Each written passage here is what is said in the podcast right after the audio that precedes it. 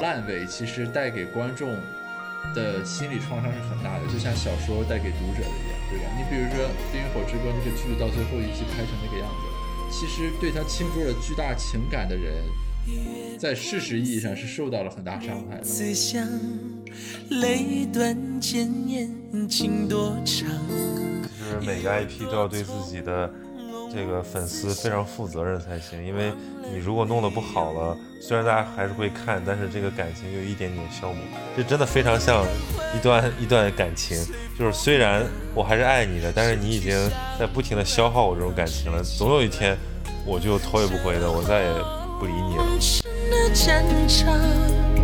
千军万马，有谁能称王？我我觉得你存在过度解读玄机应该聘你作为外部顾问，就是给他胡言乱语一番，把他那些乱七八糟的坑都以一种高深莫测的解读方式给填上。Hello，大家好，我是曹宁，欢迎收听闲影期。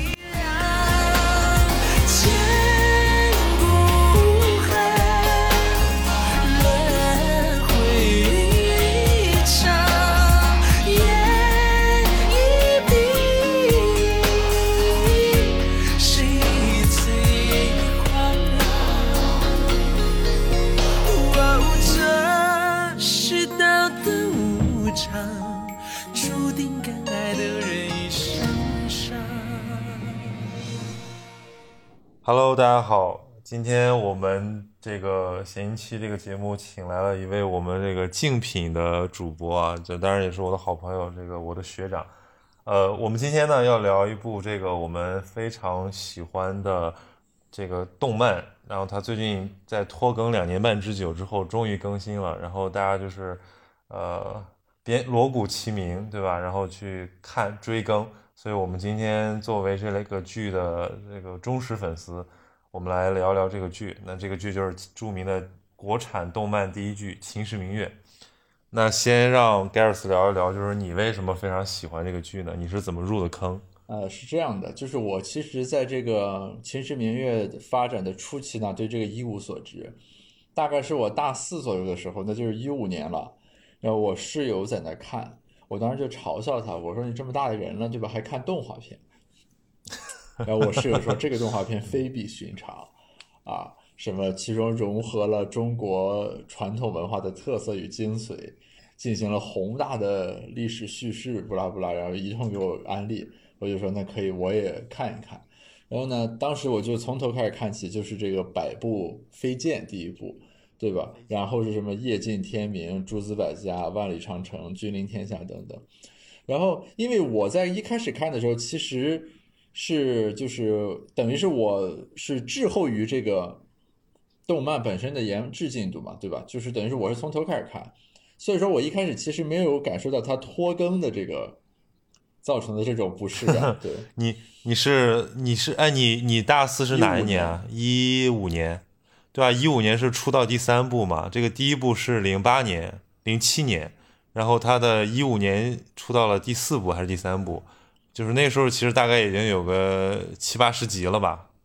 那应该是看起来很爽的。对，那就是排除掉拖更这个因素啊，你就一集一集看，感觉还是可以的。我当时总体来说呢，感觉为什么还可以呢？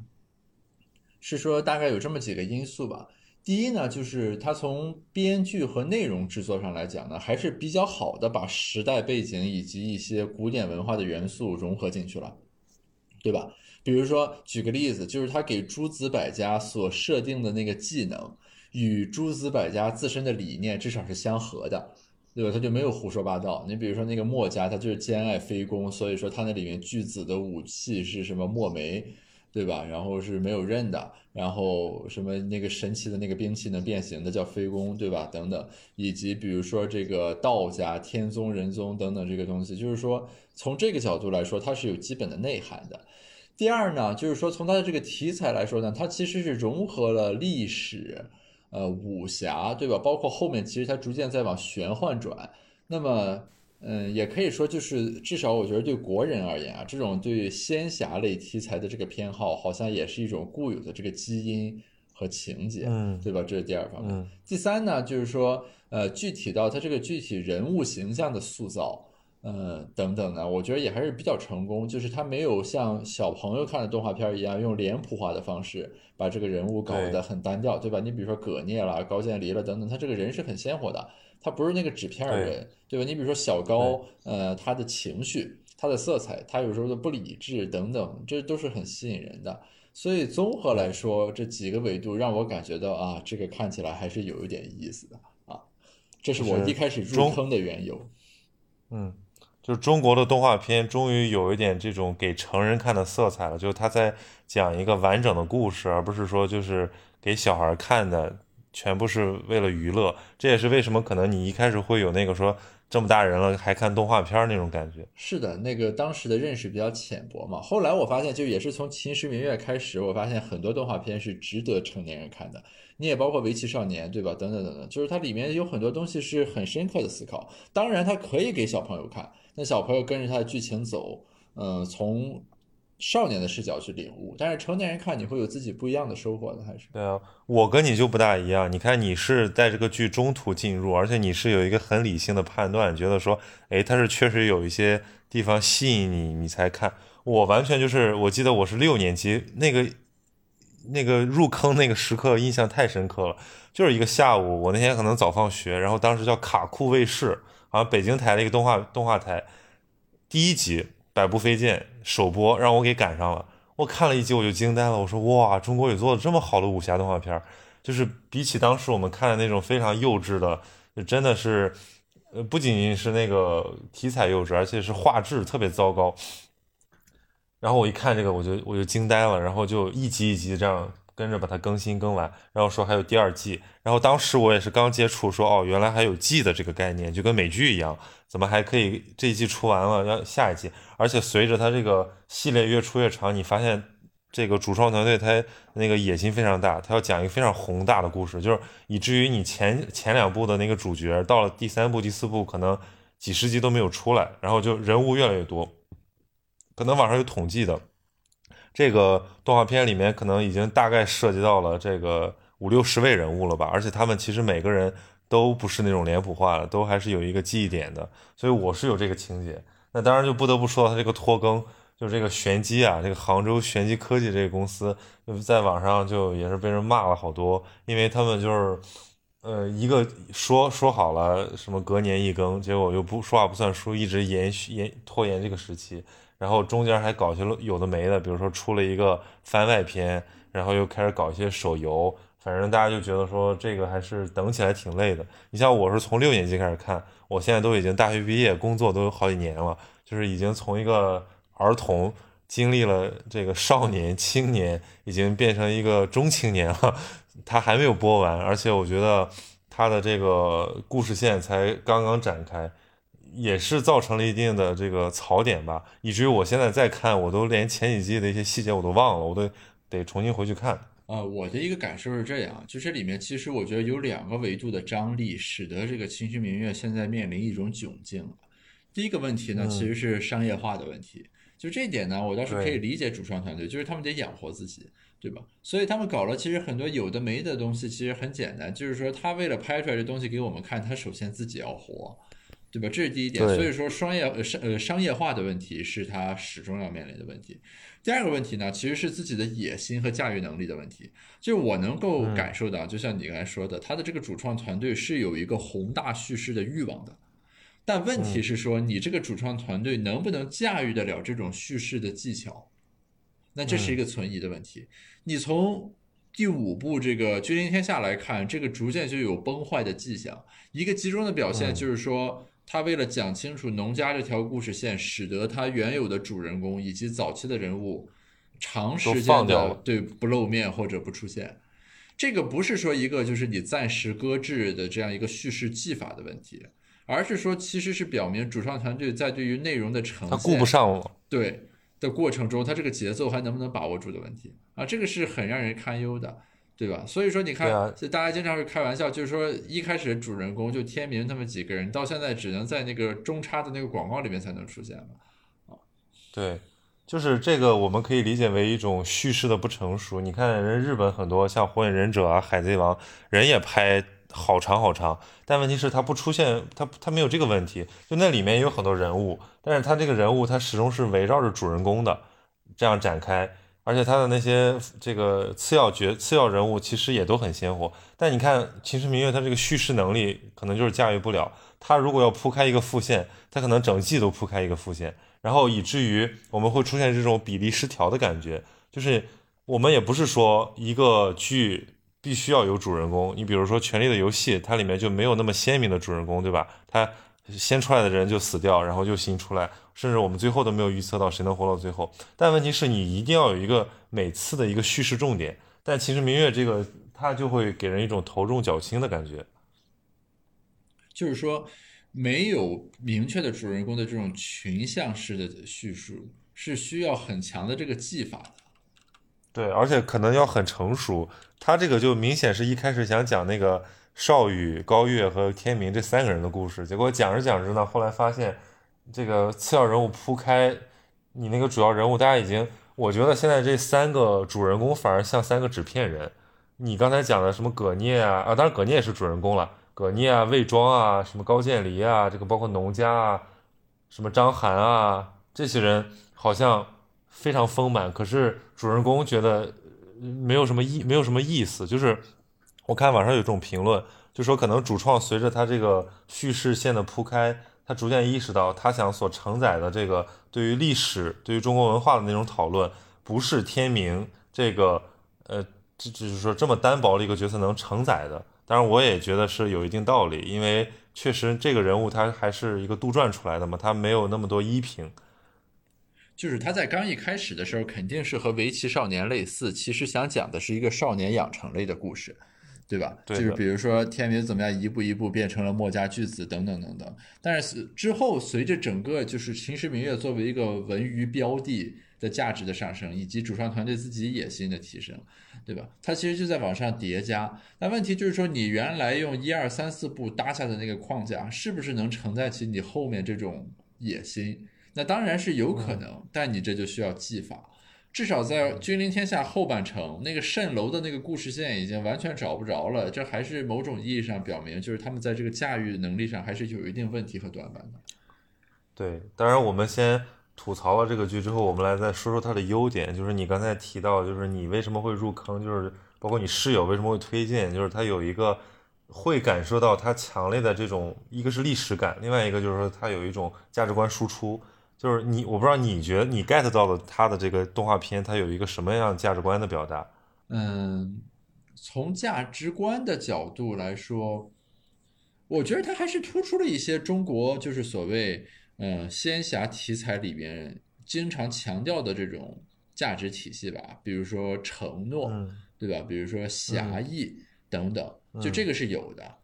对吧？比如说那个他其实始终在强调什么小高和荆轲的友谊，对吧？比如说还有我都记不太清了，是葛聂还是谁吧？以及葛聂教育天明的很多话。对吧？这是一个方面了，但其实我更感兴趣的，或者说比较打动我的是抛开这些所谓主线条之外的一些东西，比如说魏庄这个人的形象的塑造和树立，对吧？比如说张良，特别是你如果配合上天行九歌来看的话，等等这种人的这个成长，呃，还有是说在帝国的博弈里面，比如说章邯啦等等这些个体的选择等等，就是说我越往后看。越感觉到，就是说，除了传统仙侠题材里经常凸显的那些元素之外，其他的这个部分其实是让人感到很有意思的。嗯，但是你说这个它，因为我知道这个剧它是有一个原型小说的嘛，对吧？那个它其实，但是它把原型小说里面很多角色抽出来，然后再做这种重新的设计，它虽然很多。包括它里面有什么诸子百家，包括这些大部分人物都能找到原型，可是它这种重新安置，还是让人觉得有一种架空历史的感觉。就是，呃，包括他对那个诸子百家的解读了，就是这些人被安排在了一个观众很好理解的，比如说像什么武林门派的这种位置上，就是你觉得他是有一个历史讲讲述历史的这么一个意图的吗？我觉得没有。就我感觉，从现在来看，历史明显而言于它是一种束缚或者枷锁。啊，就它不能错的太离谱。对，那比如说呢，你项羽最后要失败，而且项羽要败给刘邦，对吧？就是所以说，你看这里面就是整个《秦时明月》，其实它有很多对张力，这又是一对张力，就是你对历史的遵循与架空到底把握到什么地步，嗯，对吧？我你看这个，对，就风林火山什么这个东西，包括楚南宫、张良的互动等等，这个是在遵循的。但是你有的地方你又必须要有背离，那么这之间这个问题怎么解决？其实我很好奇，对吧？你包括刘邦现在只是一个很支线的人物，韩信在扮演一些很莫名其哎妙的角色。，这个你你你说的这个我也很好奇，就是这个哎刘这里面有出现过刘邦吗？呃，他叫刘季，季节的季，应该就是以后的刘邦。哦，那个人是吗？那我看网上解读是说这就是未来的刘邦啊。天呐，可是那个人那种小混混的那种角色，我现在对他的印象就是说他很重义气，然后玩世不恭，没有可就是绝不可堪大任这种感觉。这不正是高祖陛下在历史上的形象？就是我我其实我看的时候，因为我我追了那么多年，我也在犯嘀咕，因为我们以前读《史记》，包括看那么多这个呃秦汉时期的这个历史的材料，我们对那个时代的人物其实有一些有一些固定的想象，比如说这个张良是个什么样的人，项羽是个什么样的人，韩信是个什么样的人，秦始皇是个什么样的人，扶苏是个什么样的人，对吧？诸子百家是什么样？但问题是，他这里面其实他有一个呃错位的感觉，就是当然有你说的，他的人物设计还是遵循了一个那个人历史人物本来的逻辑，但是他重新安置之后，他会有新的逻辑出来，你就觉得说，那他总不能超越历史吧？他总不能最后让项羽赢吧？或者说他总不能以后让这个呃秦始皇继续延续？他总要按照历史的那个真实发生过的事情把故事讲下去。但是这个故事怎么讲？你现在看不到影子，你会觉得他在挖坑，然后这坑就越挖越大。比如说我我我当时甚至在想，我说天明这个人最后要怎么安排他？他是变成一个侠客，还是怎么样？还是说，因为我一开始在想说，会不会天明这个人就是刘邦，就是因为他要和项羽对决嘛？但后来我没有，我觉得这不太现实。对，所所以说就是这个东西，反正就是，嗯，坦率来说，就我现在在看《秦时明月》的时候，经常会替他感到揪心，因为你就会感到他所建构的这个世界和撒的这个网，最后可能要就是要在 converge 起来的时候是很难的。就有可能要烂尾，对吧？如果他最后烂挖了一个大坑填不上，那这个剧前面的口碑也会受影响。而且就是你要知道，烂尾其实带给观众的心理创伤是很大的，就像小说带给读者的一样，对吧？你比如说《冰与火之歌》那个剧到最后一季拍成那个样子，其实对他倾注了巨大情感的人，在事实意义上是受到了很大伤害的。对，就是觉得你结尾讲烂了，你开头的那些东西都都不够好了，就会产生这种感觉。而且就大家追剧的过程中是一种实打实的情感投入。因为因为因为那个艺术作品就会产生这种情感的代入嘛，就是我们好像真的能够站在某个这个角色的视角来理解这个，然后他就是如果他死了，我们就会特别伤心；如果他真的成长了，我们就会特别开心。这个其实才是那个影视作品的意义。所以，哎，我其实刚才想还有一个点我想聊，就是说我现在在看新一季，就是在更的这个《沧海横流》的时候，我还是明显感受到他这个呃。就是你刚才讲的这种成长类的这个剧情线的这个设计，就是他一开始可能真的就是想以这三个少年的成长，然后带出这个人物，然后最终是讲一个从屌丝变成大侠的故事。但后来觉得铺着铺着，他们又想讲点别的，就是好像我们回到说古龙的小说和金庸的小说的区别，因为金庸的武侠小说永远就是屌丝逆袭，或者就是说小白弱鸡慢慢成为大侠的故事，但是这个古龙的小说不是，古龙是。上来这个人可能就是天下第一，或者说他已经是定型了。但是他即使是这个样，他还是会遇到各种各样的挑战，他会遇到那种现实中的人的困境。所以，所以有的人就会觉得古龙的武侠是比金庸的要高级一点，或者说至少是更成熟一点，思想上更成熟一点。但是我觉得《秦时明月》明显还在挣扎，就是他的初衷可能和他后期的，毕竟这个剧也做了十十十多年，和他后期的这种意图之间还是有一定的错位和张力的。不知道你是不是有这种感觉？嗯，我的一个基本感受其实是说，就是因为我不了解制作团队内部的情况啊，其实我无从知晓他们是被裹挟还是在主动寻求突破。对吧？因为这个故事本身，你如果按照原来那个故事线去讲，其实是依然有的可说的，啊，换句话说，就是《秦时明月》并不是说一定要变成现在这个样子。他如果拍成《海贼王》，那不也挺好吗？你说一开始一帮一帮小孩儿，最后变成经历了一个旅程，对吧？然后成长了，这不是典型那种成长小说的那个套路吗？但他现在好像又不是想那么讲，他又想讲点别的，又想设计了好多对 CP，对吧？这个葛聂的、魏庄的，然后还有就是流沙自己本身是一个故事，然后像张良这些人物渗透进来，然后包括他每个。就感觉好像有点像一个游戏，就是他每次他要享受那个新人物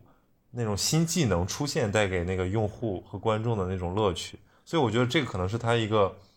就是也是能力或者不够不够没有想清楚的问题吧。就是他自己非要去主动尝试，对吧？那关键就是你得能驾驭得了啊。就我们姑且认为他不是说拍着拍着跑偏了，而是他真的自己在求新、求变、求突破。那么在这种情况下，就是说，关键是说你能不能驾驭得住的问题，还是？哎，你也看了很多的这个，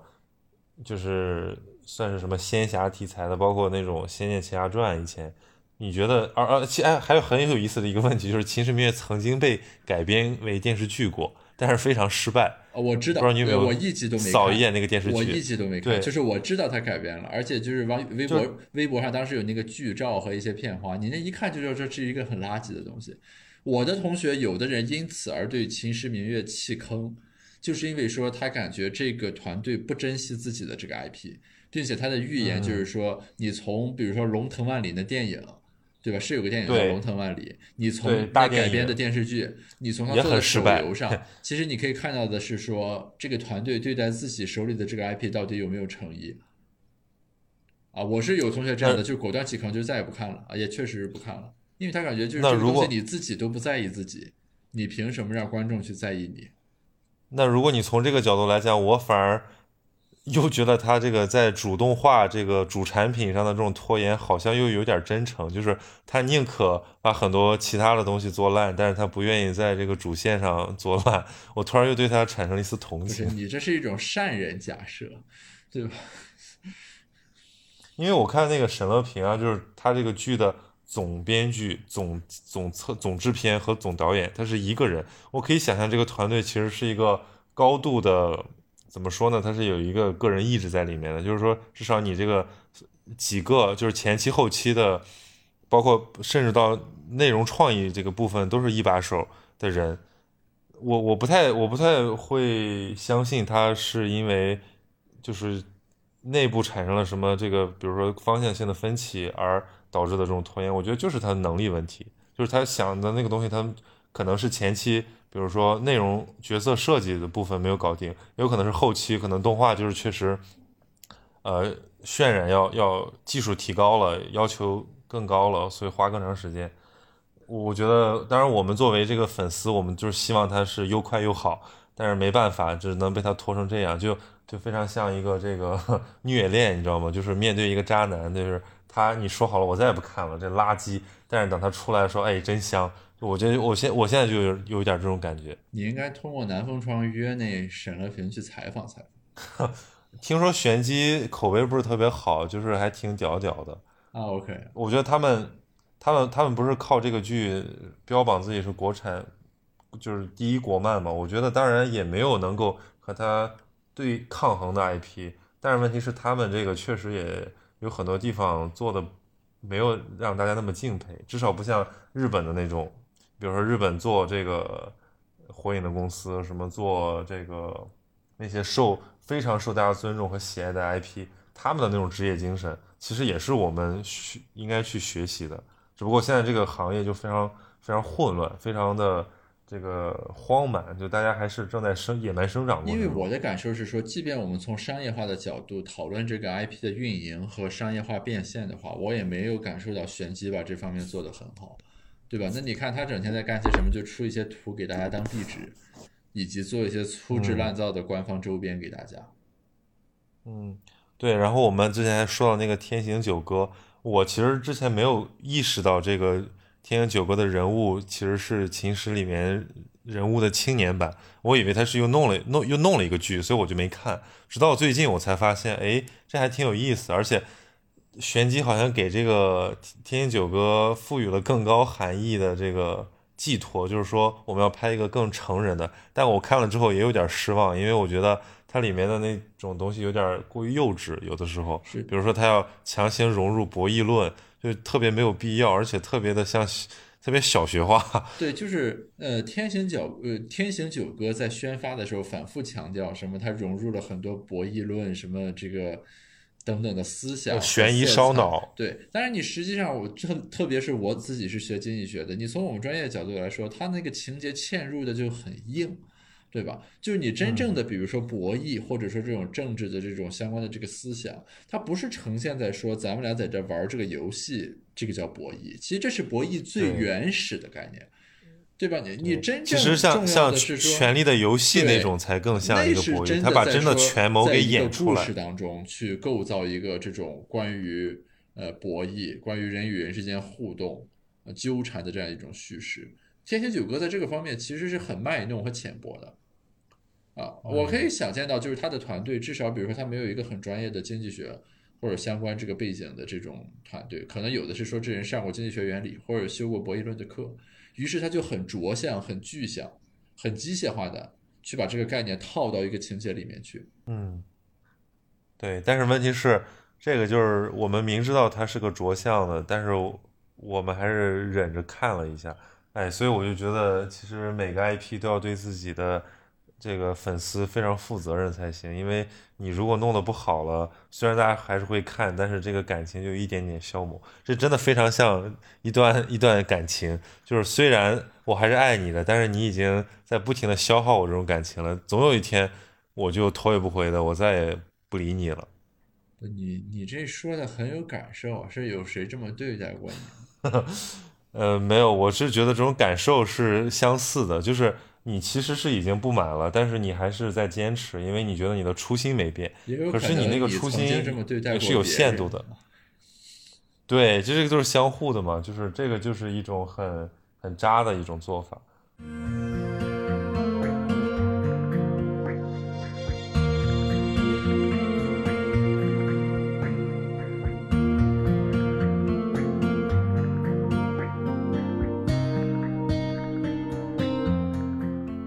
不如说说这个角色里面，我因为我们一直都在谈宏观的，就是我们没有深入到这个角色里面。你觉得这里面这个角色最打动你的是谁啊？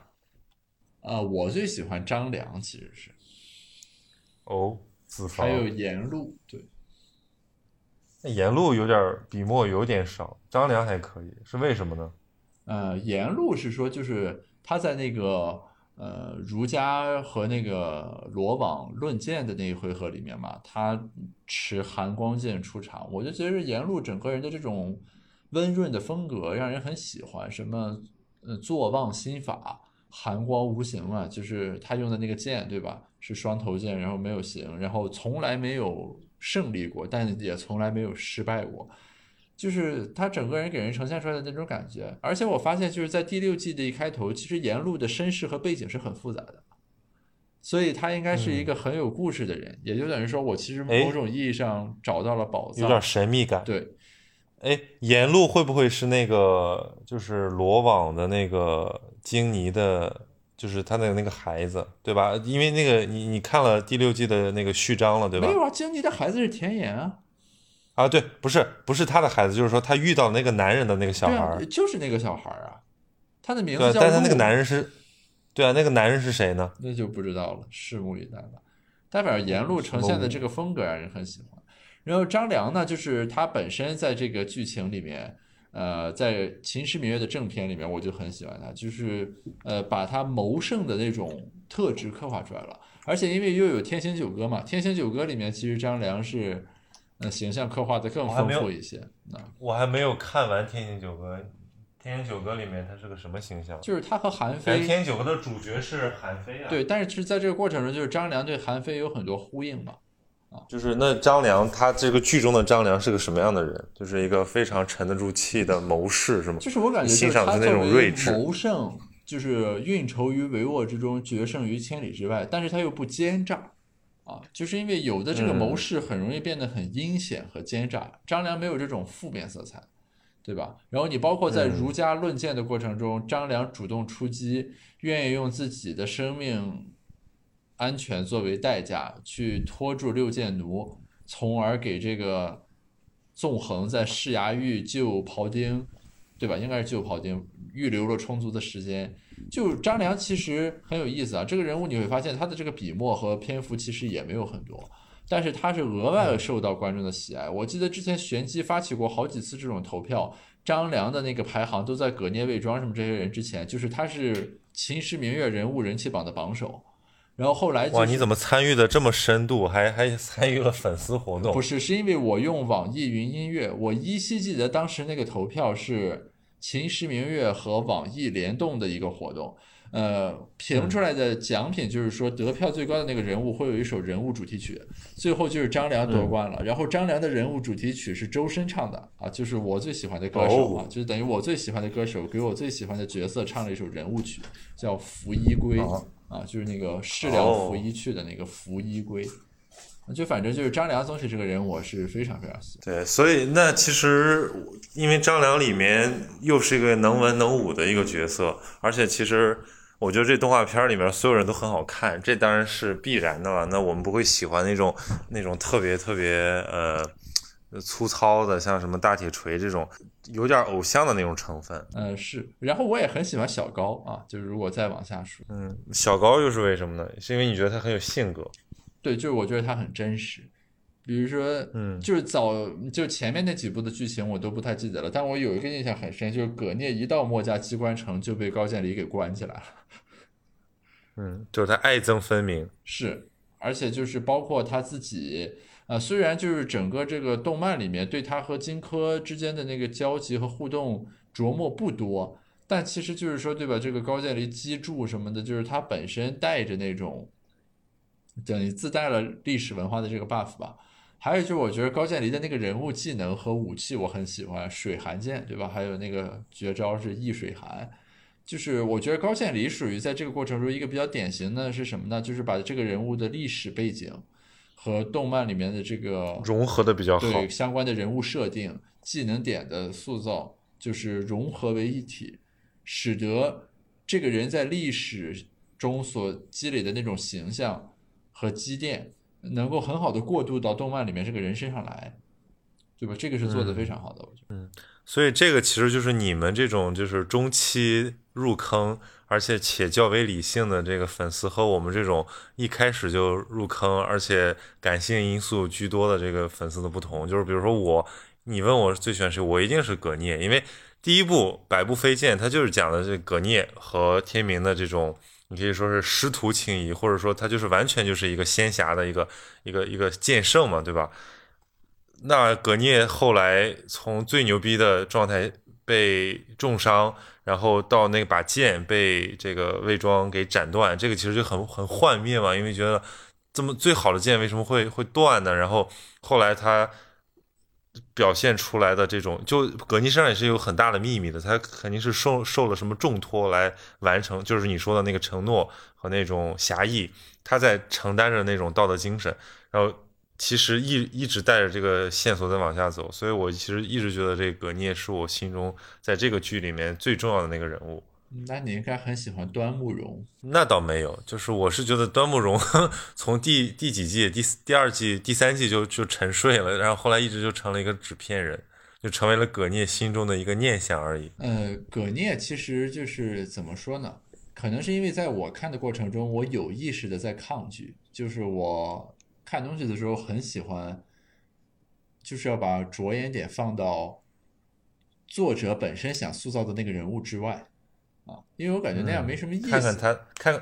就是看看他的闲笔写的怎么样，才能看出这个创作者的功力对。当然，你如果从这种审美和造型上来讲，我觉得像流沙整个的塑造都挺好的，因为就是它更像一个门派的感觉，就是它里面有各种奇形怪状的人，有这种上天入地的，有这种蛇蝎的。有这种阴暗面的，然后还有这种老大潜伏在后面，而且包括这个门每个门派的人，就是我觉得他这个这个这方面他又不是很成人，因为我们知道，成人世界其实是没有，往往这种对战在真实的权谋博弈里面是没有那么整全的阵容的。其实大家都是在非常有限的条件下做决策，对吧？去拼。但是他这种就明显像小孩子的理解的那种斗争，就是把这个阵容都码好了，而且都很酷。呃，像像变形金刚那种那种逻辑，这个其实是非常。呃，浪漫化的一种一种对于抗争的想象。但是秦时的创作团队为了让流沙的这个故事条线更饱满和合理，天行九歌相当一部分笔墨，或者说整个天行九歌其实主体都在写流沙，对吧？对，就是我现在天行九歌看了一半，我才发现哦，原来流沙它也其实应该流沙跟秦时明月应该放在呃不是那个天行九歌和秦时明月应该放在一起看，就是。我觉得，就刚才我问你那个问题，他到底在讲输出一个什么价值观？因为我其实还是觉得他这里面在讲一个这个，就是当然这个是很传统了，就是《阿房宫赋》里面讲的这个东西，就是呃暴政必将受哪里有压迫哪里就有反抗，然后这个分久必合，合久必分，就是一旦这个秦朝的统一没有建立在呃。群人民群众的这个基础之上，一定就会被亡秦必楚。对，就是这这个逻辑。当然，这个逻辑里面它是有一个精英政治和一个大众政治的问题，就是这里面有侠客，对吧？有这种，它里面所有提到的诸子百家，这都是领导人，这都是你可以把它理解为各种各种各各种各样的主义和流派。然后，但这个流派什么样的流派能赢得这个群众的支持，然后再去挑战现有的这个暴政？然后这个其实是非常考验他们的这个功力的，就不仅你这个你自己的功力要牛，同时你要去动员更大的力量。所以我觉得农家这个线出来之后，我是非常惊喜的，因为呃，就是像像这个剧情现在展开的那样，这个这个几个楚国的将军已经凑齐了，但是他们还没有兵，那兵从哪来？那肯定是从十万农家弟子来，这个一想就能想得到。但是怎么去促成他？谁来促成他？这个时候，他把这个重任交到了韩信身上，所以我觉得他在构建这种，就是说挑战一个政一个一个恶恶恶政权的一个框架上，还是还是有一点企图心的，就是他还是要讲一个比较这个复杂的故事的。但我我我我不觉得他讲的特别好，因为我我是努力看努力看，我才发现的这一点。我我觉得你存在过度解读的成分。玄机应该聘你作为外部顾问，就是给他胡言乱语一番，把他那些乱七八糟的坑都以一种高深莫测的解读方式给填上。对我，我可以试一试，因为因为你知道有一个那个动画片，就是我们小时候应该有看过，叫《红猫蓝兔七侠传》，我看过呀。它还有好几部，什么红猫仗剑走天涯，红猫什么什么红猫蓝兔火凤凰，就是它有好几部，我记得。对，因为后来那个剧在知乎上又热了一阵儿，因为大家翻出来说，原来这个剧的这个什么文学顾问是余华，而且就发现说这个剧其实他把那个人性险恶是写的比较比较深刻的，就这里面就没有什么绝对的好人，没有什么绝对的坏人。但也正因为他写的比较深刻，后来被禁了。啊，这个剧被禁了吗？没有，就是还可以看到，就是他不太被提倡和鼓励了。对，就是我们这个就要讨论到一个虚构的。就是说动画片啊，或者说这种虚构就不是真人演的这种这种剧情片的这个价值在哪里？就我们老老觉得说动画片就是一个幼稚版的一个剧情片，但其实看了很多日本动漫之后，我突然发现就是其实不是，它就是把一些你剧情片真人演出无法做到的东西给实现。就尤其是以那个以日本有个动画导演叫金敏。他就是最擅长刻画的是那种梦境里的东西，因为梦境这个东西你很难演出来，对吧？但是他你刻画成动画片又浑然天成，然后又特别的绝，所以我觉得这个应该是未来国漫的一个方向，就是你不能只是说把这个人物做的逼真，然后做的非常这个动人，你还是要展现那个动画它这种讲故事的方式所特有的那个那个那个长处。把这个东西给发挥出来，你这个东西才立得住。呃，这个我是同意的，就是说，嗯，包括我自己原来对动画的理解，其实有的时候是失之于浅薄的，是说你总是认为，呃，它应对的是不同年龄段的人的偏好，对吧？就是动画是比较简单幼稚的，然后什么其他的是比较成熟的，然后一个是面向儿童的，一个是面向成年人的，其实不是这样的，就还是要从一种创作技法的角度去理解，就他们是各自有各自的比较优势的。对吧？就是你找一个人来演和你做一个动画，对吧？就是它其实是不一样的。呃，有的这个情节设计或者理念的传达，你如果让人来演，可能就会很尴尬或者很假，但是做在动画里面就很对实，很有意思，对吧？就是它这个所以还是不一样的啊。所以我我已经预想到，就是《秦时明月》改编成真人版必定失败，因为我连那个剧我看都没看，因为我想象一下，这些人物其实拍出来没啥意思，而且你肯定拍不过什么什么大秦帝国啊，什么你肯定拍不过他们啊，因为人家那种就是大制作，人家那个真正的这个战争场面都是花了很大力气的，但在动画里不需要这个东西。而且很多东西你没有办法呈现，对吧？比如说百步飞剑啊，对对，就是你如果真正演出来会特别的特别的无聊，对，而且包括那种很幼稚，那就真变得幼稚了。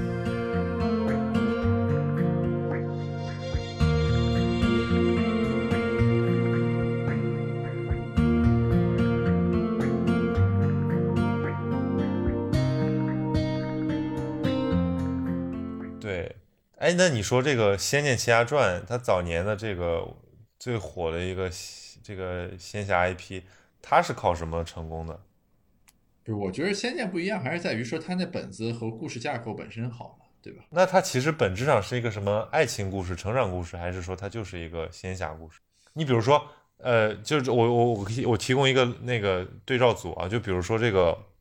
陈情令》，对吧？《陈情令》我们看来看去，我们觉得那里面特效也很也很也很搞笑，然后这故剧情也很搞笑，但其实就是这这人物很感人。在最后，其实它讲的是一个爱情故事，或者说是一个什么这个呃人物成长故事，它根本不是一个仙侠，只不过他披了个壳。那我觉得所有的仙侠题材难道都是这样吗？因为我看的比较少。我的一个感受就是说，其实仙侠本身只是提供了一个情景，归根结底是说你要讲的背后的那个东西是什么。你比如说《陈情令》，其实它主旨，我的感受啊是说，就是它强调的是说，人没有绝对的是非对错和好坏，而是说在各自的社会情境下呈现出来不同的面相。所以你看，他塑造的就是说这个呃小星辰和宋子琛，对吧？跟这个魏婴和蓝湛，其实这两组这个组合完全是镜像对称的，但是因为他们各自的境遇和这个经历不同，于是最后就是小天神和宋子琛那一组就很悲惨，对吧？嗯但是魏婴和蓝湛这一组，反正虽然中间经过了磨难，但最终结局还是好的。你包括薛洋这个人，对吧？就是那如果薛洋从小也能有一个像云梦江氏那样的门派去照顾他，血缘可能就不是血缘了，对吧？就等等等等这个东西。同样，你回到《仙剑》上来说，其实呃，我是每一部《仙剑》游戏我都玩的，《仙剑》每一部其实都是会有一个两个字的主题。啊，好像仙一是寻仙，比如说我记得什么《仙武前传》是牵绊，然后呃《仙武外传》是呃《仙三外传》是问情啊等等，还有什么宿命等等这个东西。所以说就是呃，所以我觉得仙一，你比如说就是那个李逍遥那一部，呃，爱情当然是它的一个构成部分了，但是其实它里面有很多。我觉得就是寻仙这个地方指的不仅是说求仙问药的意思，它指的其实是一种探求和寻找。你包括当把它影视化的时候，你可以看到的是，在仙一的剧情里面，其实突出了比如说剑圣以及九剑仙对于道的概念的问询和探索，对吧？包括呃锁妖塔里面的这个故事，在影视剧里面其实极大的扩充了，等等等等，就等于是他把这种探求和寻找的这种面相，很深刻的渗透到了这个剧里面。就使得它比原来那个游戏，或者说单纯的一个爱情故事，什么三个人的电影，我却不能有姓名这样一个事情，就要变得深刻和立体许多。我觉得 三个人的电影我却不能有姓名，这是什么梗啊？这是《仙剑奇侠传一》的插曲，一直很安静。阿桑唱的，阿桑已经去世了。里面有些台词嘛，就是这是林月如的那个呃主人物主题歌嘛，叫做“明明是三个人的电影，而我却始终不能有幸福”嘛，说的是说赵灵儿和李逍遥还有林月如三个人嘛，最后林月如还是这个。就是他是属于第三者嘛，其实对吧？是这个逍遥和灵儿就是走到了一起就是就是就是一个成全的那那首歌唱的那种感觉。对，哦，那不是有点像这个《陈情令》令里面那个江澄的感觉？哦，对，不对？但江江澄是没有爱的爱，江江澄是一种那个情谊在里面。对，但是你这个故事从广义的角度上来说，它讲的其实是类似的，对吧？就是说人与人的关系是有亲疏远近的，嗯特别是就是在三个人的关系里不存在等边三角形。嗯，那那是很奇怪的，或者说那是一种非常不稳定的状态。对啊，所以说一定是有亲疏远近的嘛。那么三个角里面相对远的那个点，其实通常是额外值得关注和感慨的。陈情令在这个方面，其实嗯我觉得刻画的比例还不够啊，就江澄还是这个人物形象塑造的有点硬。弱了一点。对，我不知道那个原著里面江澄就是一个这个打酱油的一个什么小兄弟，还是说他其实是一个？你比如说这个就涉及到现在很火的这种耽美题材的改编，就是它会设置一个除了 CP 之外，它会设置一个第三点嘛，就有点像那个王王王家卫那个春那个什么春光乍泄里面张震那个点，因为张震那个角色就是在梁朝伟和这个张国荣之外，形成一个非常好的一个一个对比。我好几次看这个电影，我其实都没有注意到这个角，色，直到我最近一次看，我才发现哇，张震这个角色特别有意思。因为他的那种，他的那种就是就是有，其实他更理解这个梁朝伟那个角色，但是他又很很腼腆，而而且他们在不同的状态里面，一个人在一个呃非常焦灼的爱情里面，然后另一个人是一种少年心态，他就是对爱情还有憧憬，所以呈现出的这种敢想爱又不敢爱，就是特别迷人。然后我不知道，就是这在这个《陈情令》里面，江澄那个角色有没有这种设计？哎，我我还真没看过这个原著，《陈情令》的原著，哎，不对，它原著不叫《陈情令》，对吧？叫什么魔道那个魔道仙师？好吧，这个对我我印象中它原著肯定不叫《陈情令》，因为它是那个改编的嘛，我记得。对对对，《陈情令》只是它的一个，而且这个也涉及到，就是它原著其实是个耽美小说嘛，然后它变成一个，我我们讨论过这个问题，就是它怎么把一个耽美化的题材完全给讲成一个友谊故事，这个其实也是呃现在的一个很主流的一个。但但是我我一开始看《陈情令》的时候，有一点我是认为这个名字起的真的非常好。就我我之所以看这剧啊，我因为我也不认识那个就什么小耳王微博什么乱七八糟的，然后也没看过原著，所以也不是书粉。但是这个名字我当时就认为起的非常好。我第一反应是那个陈情表嘛，就咱当时背的那个陈以写信塑造女性，然后后来发现这里面是个道具嘛，对他，的笛子叫陈情，然后就 anyway 就是这个名字其实是我最一开始看的原因。嗯，就是它里面很纠缠，就它没有前前几集那么弱智，它其实是铺开了一个还蛮深的一个感情线和人物变化线。哦，其实前面几集我大概就看了一两集，然后我就直接看那个，嗯，等于是魏婴转世重生之后的部分了。前面那个实在太无聊了，我就不太明白，就跟小孩过家家一样，所以这个其实上学。就是我我我我就是在你的这个安利下才入的这个坑，但是我就觉得很奇怪，我说这个剧就是前如果让我自己看，按照它自然生长的话，它连它连前前五集都过不了。但是最后你推荐了一下，我当时想这剧有什么特别的地方，然后你居然觉得很有意思，然后我就强忍着看到了第十集，果然到第十几集之后，哎，忽然发现很有意思。它其实就是那个，它就是这个人物已经立起来了，然后你就就是刚才我们说的，就人物一旦立起来了，情感关系一旦建立了，他怎么弄你都觉得我要跟着他看下去。是的，呃，主要也感谢就是当时，呃，我印象主要是因为我首先知道了这个剧的名字，然后我第一反应它会是和《陈情表》之之类，anyway 就是一个有很浓厚的中国传统文化色彩的东西。然后呢，也我有一同学应该看了这个，他就跟我说说你这个一定不要顺着看，否则就看不下去了。什么你看一下前面几集，对，你就知道这谁是谁，然后你就跳到某一集开始看那个真正的硬核的部分就行了。啊，然后而且当时就是我记得 B 站还是抖音上，你知道吧？有那个什么就那种